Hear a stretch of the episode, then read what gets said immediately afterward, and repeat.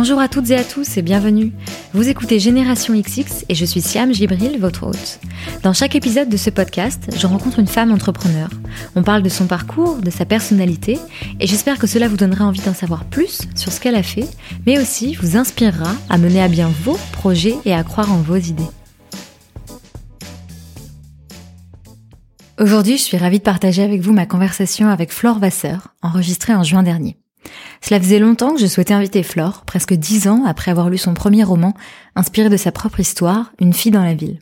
Lorsqu'elle a 25 ans, fraîchement diplômée d'une grande école de commerce, Flore vit à New York et crée son cabinet d'études marketing.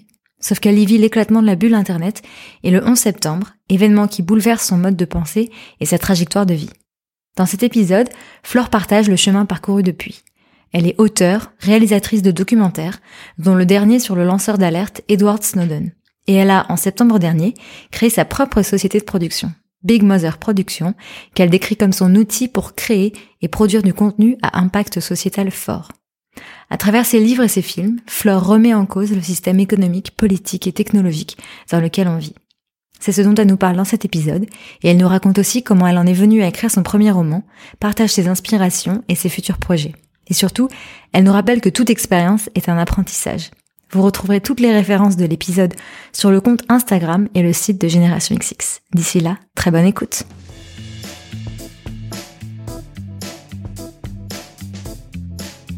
Bonjour Flore. Bonjour. Pour commencer cette conversation en sachant de quoi on va parler, j'ai décidé de lire la bio euh, qu'on trouve sur ton site internet sur florevasser.com. Alors j'espère qu'elle est euh, encore d'actualité, enfin que la façon dont tu te décris te convient toujours. Donc tu écris euh, Je m'installe à New York à 25 ans pour créer mon cabinet d'études marketing. Je vis la bulle Internet le 11 septembre, un système capitalistique qui craquelle de toutes parts. Depuis, j'écris pour comprendre la fin d'un monde, l'émergence d'un autre et le travail de celles et ceux qui peut-être le feront. Je m'attaque à l'emprise de la finance et à la folie d'un monde assis sur la technologie. J'interroge notre rapport au pouvoir, l'élite en mode panique, nos consentements. En fait, je tire le fil qui depuis le 11 septembre ne m'a jamais quitté. Qui gouverne Est-ce que c'est toujours euh, ouais, c'est toujours d'actualité ouais, ouais, ouais, c'est oui, oui, c'est tout à fait ça, ouais. Et alors la première euh, chose que je voulais te demander, c'est que donc sur ce même site internet, quand on clique sur euh, la rubrique blog, tu as choisi une citation d'Einstein. Et je voulais savoir en quoi elle, elle résonnait chez toi. Celle que tu as choisie, c'est la logique vous emmène d'un point A à un point B, l'imagination vous emmène n'importe où. Ah bah parce que ça me parle énormément et puis c'est mon quotidien en fait. Euh, moi je suis quelqu'un qui crée, enfin quand elle a de la chance et c'est fantastique en fait. Enfin c'est fantastique, c'est un privilège, c'est un luxe absolu dans ce monde-là où il faut toujours être le plus rapide possible, le plus rationnel possible, où on n'entend que euh, la logique du chiffre et de la rentabilité immédiate, d'être dans un exercice dans lequel on s'aventure euh, tout en sachant qu'on ne connaît pas la fin ni la finalité en fait. Donc euh, ça m'éblouit et m'émeut euh, tout à fait et me parle que l'un des plus grands génies euh, de nos temps, enfin il est mort il y a quand même très longtemps maintenant, mais ça m'éblouit de savoir que il avait cette ce rapport au monde là en fait. Et voilà donc moi petite souris, je tombe sur cette citation d'Einstein qui qui est une autorité comme il y en a peu en fait en termes de création et de liberté par rapport à sa discipline. Ça me caractérise, j'espère en fait. Comment t'étais à 25 ans? Tout l'inverse. Donc à 25 ans, j'allais d'un point A à d'un point B. Euh, D'ailleurs, j'ai fait un lapsus, j'ai pas dit un point, j'ai dit un poids. Euh, donc je reprends, euh, mais c'est un lapsus intéressant. Donc j'allais d'un point a à un point B sans me poser la question euh, de savoir si euh, il y avait des détours possibles ou des aventures hors du chemin tout tracé et puis ça me c'est assez confortable en fait je me suis rendu compte que c'est assez confortable tout le monde vous valide en fait quand vous faites ça puis je, finalement, le 11 septembre que j'ai vécu à, à quoi, à 27 ans, euh, puisque j'étais à New York ce jour-là, etc., euh, m'a montré que ben de A à B, euh, finalement, c'est triste à crever. On connaît déjà la fin, on sert absolument à rien, et puis c'est absolument mortifère en fait. Euh, donc c'est une métaphore. Enfin, ce que je ce que je veux expliciter, c'est que je suis passée d'une position où j'étais l'absolue euh, bonne exécutante de cette euh, de ce dogme de société là, en fait, à progressivement m'en détacher, voire aujourd'hui, j'espère. Enfin, quand je vais bien, assumer une position qui est inverse en fait. Justement, j'ai lu qu'une fois tu décrivais ton parcours en sortant d'HEC comme celui d'un bon petit soldat. Et je voulais savoir si tu posais un regard sur toi du coup sévère ou si tu comprends la façon dont tu étais à l'époque. Non, non, je, je, je pense que c'était difficile de faire autrement. Euh, je suis une enfant de mon époque, on est tous des enfants de notre époque. L'éducation nous fait, l'école nous fait, l'air du temps nous fait, euh, la pub nous fait, euh, les médias nous font. Enfin, voilà, on, on a Enfin, je veux dire, on, est bombardé d'injonctions en fait. Donc euh, non, j'ai un regard plein de bienveillance pour cette période. Je suis contente d'avoir été comme ça aussi parce que c'est ce qui m'a permis aussi de d'aller à New York, de avec les outils que j'avais, qui étaient des outils d'ultra rationalité, de prendre des risques et puis euh, comme je me suis gamellée, et eh ben de pas avoir envie de d'y retourner en fait. Euh, donc non, le regard est pas sévère. Je pense que euh, ce qui est magique quand on refuse d'être dans le A vers le B, c'est de se dire que on a toute la vie pour grandir en fait. Et que toute expérience est, euh, est, apprentissage et que euh, justement le principe du fait que ça soit pas tracé, ben c'est que c'est pas tracé et qu'on a le droit de changer, qu'on a le droit de se tromper, qu'on a le droit de dire l'inverse de ce qu'on avait dit, que finalement ça, ça, donne une position à la fois de très grande force et aussi de très grande humilité puisque grosso modo, enfin c'est aussi une tarte à la crème qu'on lit beaucoup euh, aujourd'hui. Euh, soit on réussit, soit on apprend. Et j'aime bien cette position-là en fait. Après le 11 septembre, tu rentres à Paris puisque je crois que tu rentres pour être consultante, c'est ça? Et le ton premier roman, donc Une fille dans la ville, va paraître en 2006. Il s'est passé quoi entre temps Alors déjà, je rentre de New York en 2003. Hein, ah, je, mets, je mets quand même un paquet de temps. Donc moi, j'avais créé ma société à New York, j'avais des employés. Euh, donc je mets du temps à comprendre que le monde est, a changé en fait. Enfin voilà, il y avait personne forcément n'avait vécu le 11 septembre avant. Donc on, on a tous, euh, euh, comment dire, fait avec avec les moyens du bord et moi j'ai jamais pensé que ça aurait l'impact que ça a eu euh, sur le monde. Et, et la, la, façon dont ça nous a précipité vers quelque chose euh, ça a accéléré l'histoire. Et moi ça, ça a accéléré aussi mon évolution. Donc bon bref j'ai mis euh, deux ans à partir de New York. Et puis de 2003 à 2006 qui est effectivement la, la parution de mon premier roman bah j'ai continué à être une bonne petite du capitalisme mondial hein, donc consultante enfin comme j'avais toujours été hein, j'ai continué à travailler tout en me disant c'est pas possible, c'est pas possible, c'est pas possible quoi. Euh, donc euh, j'avais un, pied dedans, un pied dehors, euh, mais un grand pied dedans encore, j'ai envie de dire. Euh, la littérature, l'écriture m'a donné euh, la possibilité progressivement de m'en émanciper, mais euh, ça reste néanmoins le A vers le B, ça reste le, le système dans lequel on vit, ça reste euh, la façon dont les gens fonctionnent, ça reste la façon dont les gens vous évaluent, euh, vous estiment ou pas, et donc il est illusoire de croire qu'on peut s'en affranchir totalement, quoi. Il faut feinter en fait. Et donc toi, la feinte, tu l'as faite grâce à l'écriture Oui. T'écrivais déjà avant Comment c'était hmm. Comment c'est venu En fait, mon, mon, métier à New York, c'était de détecter des tendances lourdes euh, de consommation, des tendances lourdes euh, de société. Et en fait, je, je continue à faire. Euh, alors sur la consommation, non, mais sur la société, oui, je continue à faire le même métier, mhm. sauf que mes clients ont changé entre guillemets. Euh, je travaille plus pour un patron ou une entreprise ou etc. Euh, je travaille euh, pour moi déjà, parce que finalement c'est une démarche de compréhension de ce qui se passe et de décryptage euh, des signaux faibles. Et je travaille, j'espère, pour mes semblables en fait, pour euh, les personnes qui se posent des questions ou qui sont jamais satisfaites en fait par les explications qu'on peut leur en donner et qui sont dans le doute. Et quand tu as écrit ce premier roman, du coup, tu avais quitté ton job de consultante et tu t'es... Non, c'était en même temps? Ouais, c'était en même temps. Non, non, c'est en même temps euh, euh, vivre de la littérature, c'est quand même très très compliqué. Même si ce premier livre-là, euh, contre toute attente, enfin, a, a eu beaucoup de retentissement en fait. C'est très difficile de vivre de la littérature. Encore une fois, il n'y a rien de moins efficace qu'un écrivain, enfin sauf le top 10, mais on est tous à, à, à, vivre avec des bouts de ficelle et des, des bouts de chandelle. On a d'autres richesses qui est là encore une fois l'énorme privilège de pouvoir euh, de pouvoir réfléchir, de pouvoir prendre notre temps, de pouvoir euh, créer sur ce que l'on voit, de créer sur nos blessures, sur nos humiliations. C'est c'est une, une richesse absolue et, une chance et un privilège. Mais toujours est-il que on est dans un monde d'argent et que la littérature aujourd'hui comme j'ai envie de dire tous les médias d'expression libre en fait est attaqué alors pas directement mais euh, est en tout cas submergé par le bruit ambiant et par la une culture euh, de la facilité y compris dans l'accès à l'information qui joue à contre tous ces objets euh, que beaucoup trouvent obsolètes archaïques etc alors que c'est d'une c'est d'une puissance dingue en fait. Est-ce que tu as hésité entre je sais pas, le roman et d'autres euh, et d'autres formes d'écriture? Est-ce que tu as pensé à écrire un essai? Est-ce que tu as pensé à d'autres formes d'expression? En fait, euh, moi, j'étais pas du tout partie pour faire un roman. Mhm. J'étais partie pour faire un essai. Donc, euh, euh, ça s'appelait Bouge de là, et c'était en trois parties. Euh, pourquoi on est dans l'impasse? Enfin, on est dans la passe. Pourquoi on est dans l'impasse? Deuxième partie. Et qu'est-ce qu'il faut pour en sortir? Donc, c'était un bon petit essai de bons petits petits en fait du capitalisme encore une fois une bonne petite copie d'étudiante. Pardon comment tu décrivais l'impasse? Pour toi c'était quoi l'impasse en fait? Enfin il y en avait plusieurs mais l'une des, des premières c'était le enfin l'une des toutes croyances sur laquelle euh, notre société est assise euh, l'idée d'une croissance infinie donc euh, voilà, il y avait, il y avait, je démontais un certain nombre de, de mythes macroéconomiques. En fait, moi, j'ai, j'ai, j'ai une passion, euh, je le dis jamais, mais j'ai une passion pour la macroéconomie. En fait, je trouve ça sublimement intéressant. C'est, euh, c'est l'analyse de la société et des hommes, les comportements, les politiques publiques. C'est fantastiquement intéressant et je, je l'ai travaillé pour mes études.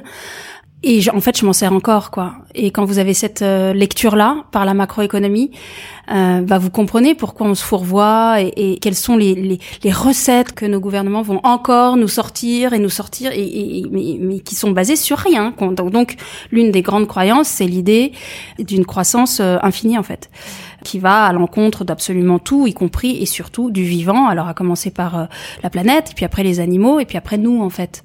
Je ne comprends pas en fait euh, comment euh, et ça c'est la, l'une des autres grandes interrogations de mon temps en fait. Je comprends pas ce qu'on a fait de l'intelligence. En fait, je prends juste cet exemple-là, quoi. cette histoire de croissance infinie, elle tient pas deux secondes, y compris dans la tête d'un enfant de 5 ans, quoi. Pas deux secondes. Mais tout notre système économique est basé là-dessus et tous les signaux euh, extérieurs euh, montrent que c'est une hérésie. Mais on change pas. Donc c'est l'une de mes grandes interrogations du moment, c'est euh, on n'a jamais produit autant d'intelligence, enfin soi-disant. Hein.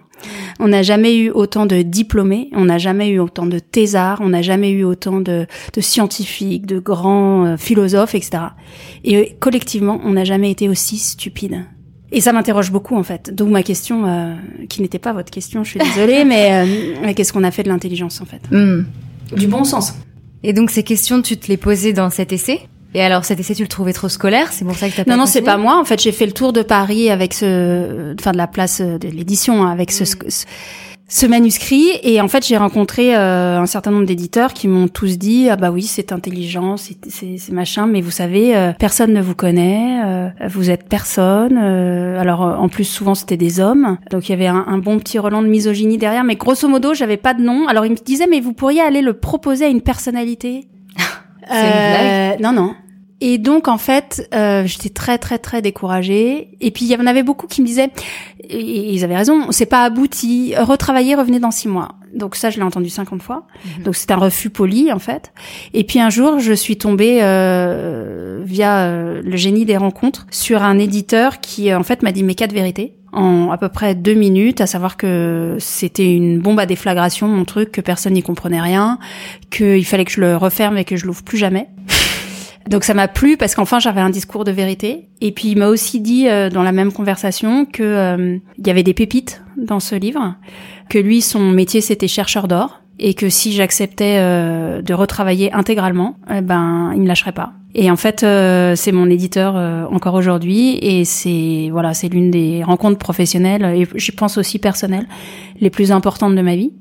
Et voilà, j'ai eu l'énorme chance de tomber sur quelqu'un qui, en fait, euh, dans cette rébellion un peu adolescente, j'ai envie de dire, et c'est sans jugement, je, je, je pense que j'en suis jamais sortie en fait, m'a encouragé à le canaliser et en faire quelque chose de comestible et donc, euh, je pense que ce livre, euh, enfin, ce qui ce qui est arrivé, donc une fille dans la ville, ce remix en fait, dit de façon littéraire, avec euh, la fiction, avec l'image, avec l'émotion, ce qui était dit de façon dogmatique dans un essai. Et ce que tous ces gens-là me disaient, personne ne vous connaît, etc. ils avaient raison aussi. Je faisais aucun effort pour essayer d'être prise Mhm. Or, euh, un roman, c'est vraiment l'idée de prendre la main de quelqu'un au, au, début du livre et de la lâcher à la fin. Et voilà, et donc j'ai appris euh, grâce à cet éditeur, euh, je dirais pas ces techniques parce que c'est toujours aussi difficile d'écrire, mais euh, en tout cas cette possibilité-là, ouais. Est-ce que tu t'es sentie seule dans ce moment de transition entre ce qui pourrait être une vie d'avant, mais qui fait partie intégrale de, intégrale de ta vie, évidemment, mais et cette nouvelle chose que tu étais en train de construire, cette nouvelle personne que tu étais en train de construire? Tu parlais tout à l'heure de validation. Tu l'avais plus, du coup? Comment ça s'est ouais, passé? Ouais, très, très, très, très seule. Très seule parce qu'encore, enfin, je pense qu'aujourd'hui il y a, y a une vraie tendance de fond, euh, euh de questionnement, de doute. Euh, on est de plus en plus nombreux, euh, même si par rapport à la masse c'est peanuts. Hein. Mm. Enfin, je veux dire, on est quand même ultra minoritaire. Je mets on parce que j'imagine que tu poses deux trois questions et je t'en félicite. mais mais ce que je veux dire c'est que à l'époque et je veux pas faire mon vieux combattant mais c'est ma vieille combattante mais ça fait quand même 12 ans. Euh, voilà, j'étais un peu euh, le poil à gratter, quoi. Hmm. Et oui, je me suis sentie seule, bah parce que euh, déjà familialement, c'est pas très compliqué. Enfin bon, j'ai fait un lapsus. Non, bah non, peut-être que familialement c'était c'était facile en fait. Alors qu'est-ce qui était compliqué? C'était le regard des, des copains peut-être. Euh, c'est vrai que euh, j'ai fait le choix de renoncer à un certain confort, j'ai fait le choix de renoncer à des revenus réguliers, j'ai fait le choix de renoncer à la visibilité dans les deux sens. Visibilité pour moi de savoir qu'est-ce que je ferai dans trois ou six mois et visibilité de ma position entre guillemets sociale vis-à-vis des autres. Donc euh, voilà, j'ai fait un, un deal faustien, j'ai envie de dire, mais j'ai récupéré ma liberté. Encore une fois, la société encourage pas ça ni socialement ni financièrement, j'ai envie de dire. Donc sur tous ces parcours-là, aujourd'hui, il y a une acceptation sociale qui est plus importante, mais euh, le modèle économique de ça reste compliqué et on reste une société qui est drivée par l'argent dans lequel ce genre d'activité, eh ben, elle a, elle a pas de ressources en fait elle a pas de ressources. Donc il faut toujours euh, feinter, trouver euh, des façons alternatives de faire, euh, bousculer les règles, se faire considérer comme une hystérique. il y a toujours un milieu très très très patriarcal qui résiste à ça. Et alors en plus, si vous êtes une femme qui arrive avec ses idées, enfin je veux pas faire du féminisme à l'envers, etc. Mais mm. c'est ou pas à l'envers d'ailleurs, à l'endroit. Mais mais voilà, il n'y a pas beaucoup de, de enfin il y a, y a des solidarités et encore une fois de plus en plus euh, forte parce que socialement c'est accepté auprès de semblables, mais euh, l'industrie euh, et le marché ne va pas et n'encourage pas ce genre de truc. C'est-à-dire que une sortie de route professionnelle, c'est accepté à, à 23, 25, 26, mais à un moment, faut rentrer dans le rang quand même. C'est ce qu'on vous dit. Mmh. Bon, bah moi, j'ai passé clairement l'âge de rentrer dans le, dans le rang, mais il y a eu toute une période où je l'entendais toujours. C'est-à-dire, Flore, elle fait sa crise. Et ben ouais. Bon, bah, la crise a duré. c'est clair. la crise dure un petit peu. Mais oui, j'ai beaucoup entendu ça, ouais. Et donc après, tu as écrit d'autres euh, romans, tu t'es mise aussi à réaliser des documentaires. Qu'est-ce qui te J'allais dire qu'est-ce qui te faisait tenir, mais en fait, il y avait pas de. Enfin, t'avais atteint un point de non-retour, en fait. Non, mais alors, euh, c'est pour ça. Je voudrais revenir sur mon. Je fais plusieurs lapsus dans cette interview, mais la, le deuxième, en tout cas, sur avec mes, ma famille, c'était pas très compliqué. Je veux vraiment dire que j'ai euh, là où je suis la méga privilégiée, c'est que, ok, je viens de France, je suis diplômée, j'ai une famille qui va bien. J'ai, mhm. faut savoir euh, comment dire. Euh, j'ai de la chance aussi. Mhm. Enfin, vous voyez, c'est pour ça que j'encourage pas tout le monde à, à faire ça. Faut connaître son environnement, faut, faut savoir sur quoi on peut compter. Et j'ai personne qui me finance autre que moi, mais euh, j'ai quand même toujours l'idée qu'au pire du pire, euh, j'ai mes parents, j'ai des amis, j'ai un, j'ai, un backup en fait. Donc c'est ça aussi qui te faisait te bah, dire j'ai le droit de tenter. Bah ouais, et puis euh, j'ai la, je sais pas si j'ai le droit, mais j'ai la possibilité de le faire. Mhm. Il y a un autre truc qui se passe, c'est l'énorme joie que ce parcours euh, ou ce genre de trajectoire euh, suscite. Alors il y a beaucoup de solitude, il y a beaucoup de précarité, il y a voilà tout ça, ok. Mais euh, il y a beaucoup de vie aussi. Il y a mhm. beaucoup de vitalité, il y a beaucoup d'énergie, il y a beaucoup de rencontres absolument incroyables. Euh, je sais même pas comment c'est possible que ça m'arrive. J'ai eu la chance que mes livres fonctionnent. À chaque fois, un livre, ça déclenche euh, plus qu'un film d'ailleurs, étonnamment. Mhm. Un livre, ça déclenche plein d'opportunités derrière. Donc il y a l'objet livre qui a son succès ou pas, et puis il y a après euh, les idées qui viennent ou les gens qui viennent et qui, sur la base de ce livre et de, de cette position que vous avez prise, ont envie de vous faire travailler, ont envie de collaborer avec vous, ont envie de vous proposer des projets. Donc euh, en fait, ça m'a mis en chemin et ce chemin, il est juste, euh, enfin, il me ressemble. Je pense que c'est pas pour euh, tout le monde, mais euh, mais moi, je, enfin, pour rien au monde, mais mais mais rien, mais de rien quoi. Je j'en sortirais pour le coup. Donc c'est un chemin qui n'a pas de chemin, mais qui qui n'a comme seul fil, j'ai envie de dire, cette question dont vous parliez tout à l'heure, qui gouverne cette interrogation euh, sur ce qui nous tient en fait, et euh, ce parti pris de possible, c'est-à-dire de prise de liberté et je me rends compte avec le recul, mais avec le recul, que mm. c'est cohérent en fait. Mm. Euh, ce qui pouvait apparaître comme une crise adolescente, aujourd'hui, ben en fait, je me dis mais non, mais euh, tout se répond en fait et c'est la, la joie profonde, donc c'est ces rencontres, c'est tout ça. Mais c'est surtout l'idée de se dire qu'on fait un truc qui a du sens en fait, et qui, euh, mais pour soi. Je dis pas euh, les autres, c'est un autre regard et je peux pas contrôler. Mais en tout cas pour moi, je me dis waouh, j'apprends tous les jours, tous les jours, c'est un nouveau truc, euh, et j'apprends aussi beaucoup sur moi-même parce que à nouveau solitude, précarité, puis faut assumer sa liberté et, et ça a un prix. Mais ça n'a pas de prix. Et du coup, tu as appris, j'imagine, à, savoir ce qui est important pour toi et là où tu mets tes priorités. Finalement. Ouais, je fais plein d'erreurs, hein. Euh, mais j'apprends. Qu'est-ce que tu as fait comme erreur ah Bah, par exemple, euh, très nettement, euh, parfois j'accepte des projets parce que j'ai besoin d'argent. Et donc, euh, je me raconte toujours que ça va être génial et que il y a, y a, toujours forcément quand même un point de cohérence avec euh, ce que je fais. Mais quand j'accepte les projets pour l'argent, c'est une catastrophe. Et j'en ai vécu une il y a pas très longtemps et, et c'était douloureux pour tout le monde et je et j'ai été nulle et ils ont été nuls et ça s'est fini dans un bain de sang et voilà. Donc euh, donc non, j'apprends, j'apprends, j'apprends et en même temps encore une fois, des fois je dois un peu euh, comment dire tordre mes propres règles pour continuer à faire mes autres projets. Et donc là, je prends ma petite euh, casquette bonne petite HEC et je me dis oui, mais si tu fais ça, tu pourras faire ça, mais c'est des compromis. C'est terrible en fait. Parfois ça se passe bien et puis, euh, quand les compromis deviennent des compromissions, je deviens ce qu'ils me disent que je suis.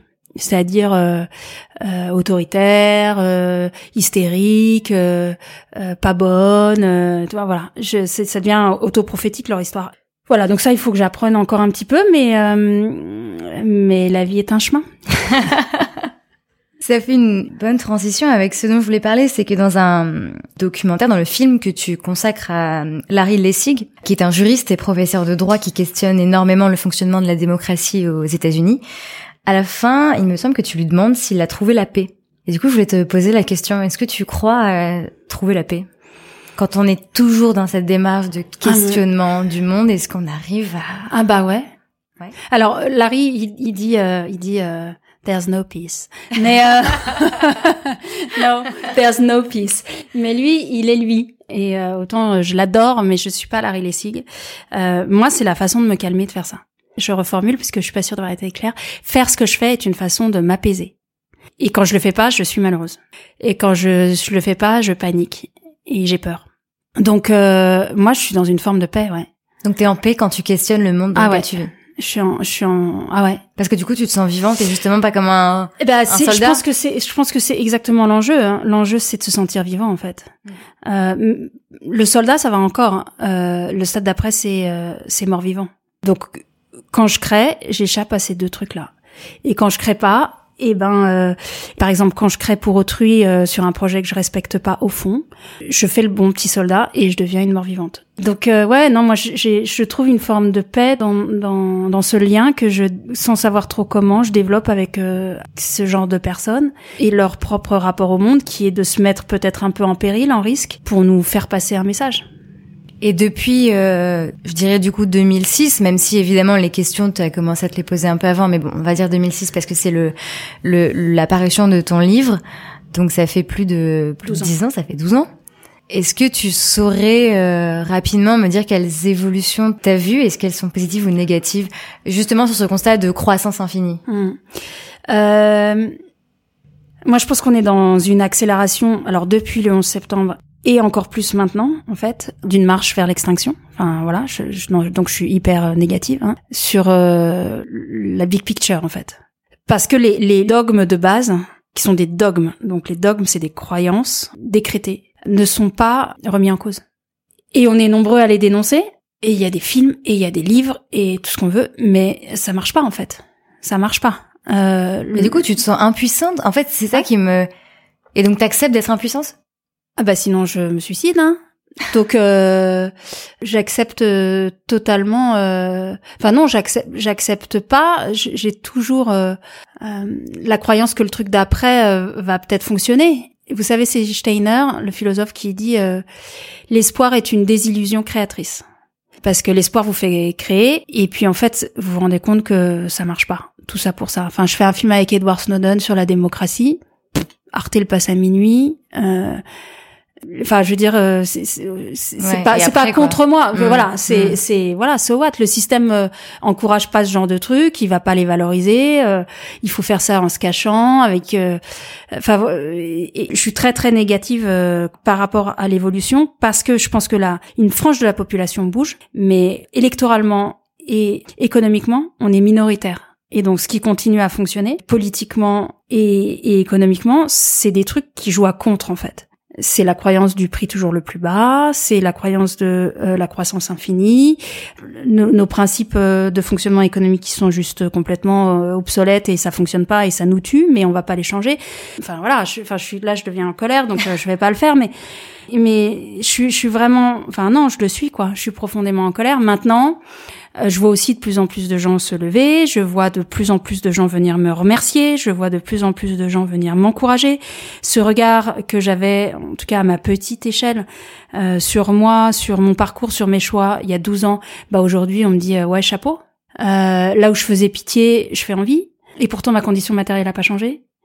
Donc euh, ou pas beaucoup. Donc euh, donc je veux dire c'est c'est juste que aujourd'hui on est en train de se dire que faire quelque chose, essayer, essayer parce que je suis pas sûre d'y arriver toujours, mais essayer de faire quelque chose de digne, ça a de la gueule en fait. Et peut-être que ça compte en fait. À la fois, tu me dis que du coup tu es négative, que tu sais que tu es impuissante parce que voilà, c'est j'allais dire entre guillemets, c'est bien beau d'écrire des livres, de faire des films, mais si derrière ça ne change pas, bon, bah voilà, quel est le but? Mais en même temps, c'est ce que tu disais, tu sens quand même qu'il faut le faire. Parce que si personne le fait, on, peut-être qu'on se précipite plus vite et peut-être que tu retardes un peu la précipitation. Ouais, je, je pense que c'est aussi euh, c'est aussi l'histoire de l'humanité et probablement de la biologie. Hein. Il y a toujours des agents perturbateurs, il y a mm. toujours euh, l'enzyme, la cellule, je sais pas quoi, qui va aller féconder euh, le truc qui va faire que euh, ça va marcher. Mm. Ce à quoi il faut renoncer, c'est de connaître sa place dans l'évolution et dans la tendance que ça déclenche. En fait, pour le citer à nouveau, Larry Lessig, dans, mon dernier film Meeting Snowden, il a un moment cette phrase euh, où il dit euh, il y, a plein de gens qui me disent que je ferais mieux de prendre des projets euh, qui peuvent fonctionner, que ça serait mieux pour mon image mais euh, ça sert à rien de s'attaquer à des projets qu'on peut gagner. Ce qu'il faut, c'est s'attaquer à des projets qu'on peut perdre, parce que le fait de perdre, au moins, vous posez un jalon et au moins vous posez la conversation quelque part. Et ça, je pense que c'est pour moi la figure ultime euh, du courage, en fait. C'est-à-dire euh, faire les choses en sachant qu'on va perdre à court terme, mais avec l'idée que quelqu'un d'autre va l'entendre, va le voir et sur l'échec ou du moins le résultat, quel qu'il soit, va repartir et lui-même poser le truc un peu plus loin. Donc à la fois je suis très très négative sur, euh, je suis très négative sur nos dirigeants en fait. Voilà. Et sur leur capacité, quand ils ont euh, des idées qui peuvent se rapprocher de celles qui me semblent être du bon sens, à les mettre en place parce que ils sont. Enfin voilà, je pense que n'importe quel homme ou femme politique aujourd'hui, une fois qu'elle est en place, a tellement, tellement, tellement de, de pression. De, enfin voilà, je j'attaque pas les hommes en fait, ni les femmes. J'attaque pas les individus. J'attaque la structure en fait, mmh. et la façon dont le pouvoir est exercé. Mais puis là, je veux dire, on a quand même réussi à élire Donald Trump. Enfin, je veux dire, si encore une fois, on peut faire confiance aux Tu sais que j'ai, il a tweeté le genre le 23 mai 2014 la même euh, Citation d'Einstein. C'est pas vrai. Oh purée. Merde. Ah là là là là. Bon. Mais, on me dit qu'il est très très intelligent. Mais bon, euh, cela dit, ouais, il va falloir que je retouche à quelque chose. Mince. On a dû, euh, on a dû lire le même truc. Bon, bref, ça m'en fout un coup. Mais toujours est-il que donc je suis à la fois très très négative parce que je pense que nos décisions collectives sont mauvaises et je suis à la fois très positive parce que j'ai l'impression que individuellement on progresse et qu'il y a une espèce de courbe d'apprentissage à l'œuvre qui va nous emmener jusqu'à un point de bascule le point, c'est qu'on ne sait pas à quelle distance on est du point de bascule. Est-ce que ça se fait sur cette génération? Est-ce que ça se fait sur la génération prochaine? Est-ce qu'on a le temps? J'en sais rien. Mais en tout cas, euh, c'est pas parce qu'on le voit pas que le changement se fait pas en fait. Et pour justement celles et ceux qui sont intéressés de réfléchir à toutes ces questions, est-ce qu'il y a d'autres ressources que tu as envie de partager, que ce soit justement des personnes à suivre, des livres à lire, des films à voir? Qu'est-ce que tu aimerais partager? Alors, enfin, moi, je, je, j'ai un côté. Euh, moi, je regarde vraiment tout en fait. Euh, j'ai pas de chapelle, j'ai pas de Bible, mais je, je sens bien que voilà, il y a une espèce de communauté de comment dire de pensée qui me fait tomber à chaque fois sur les mêmes personnes. Donc, sur la politique américaine, je, je conseille The Intercept et notamment le podcast qui est extraordinaire je viens de finir la saison 2 de 13 euh, Reasons Why sur euh, l'adolescence, les armes à feu, le harcèlement, le harcèlement, etc. Mm. C'est juste sublime d'intelligence, de vérité et d'analyse de ce qui est en train de se passer. Donc euh, il y a certaines séries qui sont plus efficaces que des discours politiques et à mon avis, si vous avez des ados, regardez-le et ça va vous faire très peur. Mais c'est ce qu'il faut voir de ce qu'on leur, ce qu'on est en train de leur faire. Je suis bien sûr euh, toute ma communauté de pensée, donc les Lessig, les Swartz, les euh, les Snowden, les Birgitta, enfin tous ces penseurs là, et j'essaye de lire les romans en fait, euh, et notamment enfin contemporains moins que voilà les Barjavel aujourd'hui enfin aujourd'hui les, les les Camus les les Zola tout ça enfin la magie des auteurs et de la littérature, c'est de se rendre compte que quelle que soit l'époque, il y a une contemporalité énorme avec ce que l'on vit et c'est à la fois un énorme euh, soulagement et un énorme désespoir de se rendre compte que toutes les questions sont déjà là, quoi. De la Boétie, c'est 1576, de la servitude volontaire.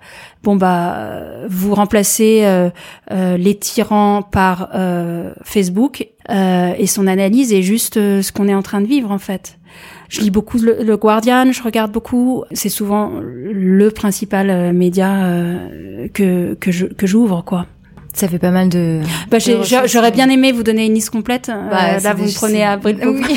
Mais c'est vrai que moi, je suis très branchée sur sur l'actualité américaine. Alors, on me le reproche souvent, mais n'empêche que encore aujourd'hui, ce qu'ils font euh, impacte le monde euh, mm. plus que n'importe qui. Donc euh, ça reste quand même malheureusement un truc à regarder. Et il y a vraiment le fait que Trump soit au pouvoir aujourd'hui a vraiment, comment dire, euh, réveillé les journalistes. Un, peu la même chose est en train d'arriver en France, avec effet moindre, mais je trouve qu'il y a une espèce de sursaut euh, des journalistes sur eux-mêmes, sur leur profession, sur ce qu'ils sont devenus, qui est assez beau. Et donc, il y a une, y a une série de médias plus ou moins indépendants qui sortent du lot, Pro Republica, Mother Jones, The Atlantic. Euh, tout ça, faut regarder quoi, et les encourager d'une manière ou d'une autre. Pour terminer, j'aimerais te demander quels sont tes futurs projets. Mhm. Alors, euh, j'en ai deux. J'ai un livre qui sort, je ne sais pas quand, euh, soit cet automne, soit en janvier, qui s'appelle Ce qu'il reste de nos rêves, qui est un livre, euh, un roman récit sur la vie et la mort d'Aaron Swartz. Aaron Swartz, c'est un, un, garçon de 26 ans, génie du code, pionnier de l'Internet. Énormément de choses que vous utilisez quand vous regardez un site a été programmé par lui. Donc c'est quelqu'un qui est un enfant de l'Internet, il est né en 86, qui a été retrouvé euh, pendu dans son appartement de Brooklyn en 2013 parce qu'il était persécuté par le gouvernement américain, qu'il a coincé pour un truc assez débile au MIT où il était euh, étudiant libre.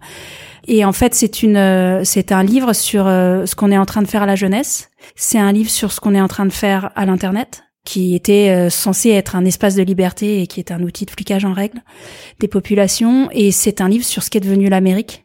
Moi, j'ai grandi avec des parents qui ont vécu la guerre et qui ont été libérés par les Américains. J'ai été biberonnée à ce mythe-là. Et on parlait du 11 septembre, etc. Et, je pense que en fait la déconstruction que je fais personnelle depuis 2001, c'est c'est le c'est le questionnement de ces mythes.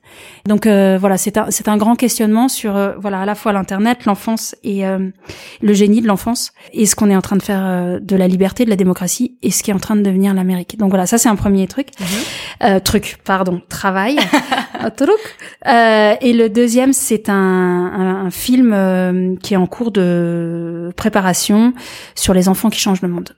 Et je peux pas en dire grand grand chose, mais euh, ça m'occupe bien. Et après avoir passé euh, des années à essayer de convaincre les adultes qu'il fallait changer, euh, je me dis que ça sert à rien.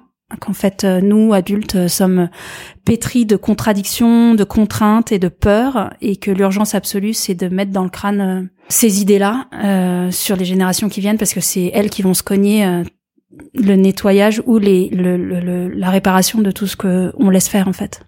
C'est trop chouette. J'espère. Merci. Merci beaucoup Flore. Merci. À très vite. À bientôt. Un grand merci à Flore d'avoir accepté mon invitation et d'avoir partagé son parcours. Pour la suivre, lire ses livres et voir ses films, rendez-vous sur son site internet florvasseur.com. Son prochain livre, Ce qu'il reste de nos rêves, est actuellement disponible en précommande et sortira en janvier. J'espère que cet épisode vous a plu. N'hésitez pas à partager vos réactions sur le compte Instagram de Génération XX. Vous y retrouverez aussi toutes les références mentionnées dans cet épisode. Si vous ne l'avez pas encore fait, vous pouvez aussi laisser un commentaire et 5 étoiles sur iTunes ou sur la plateforme sur laquelle vous écoutez vos podcasts. Merci beaucoup pour votre écoute et à mercredi prochain.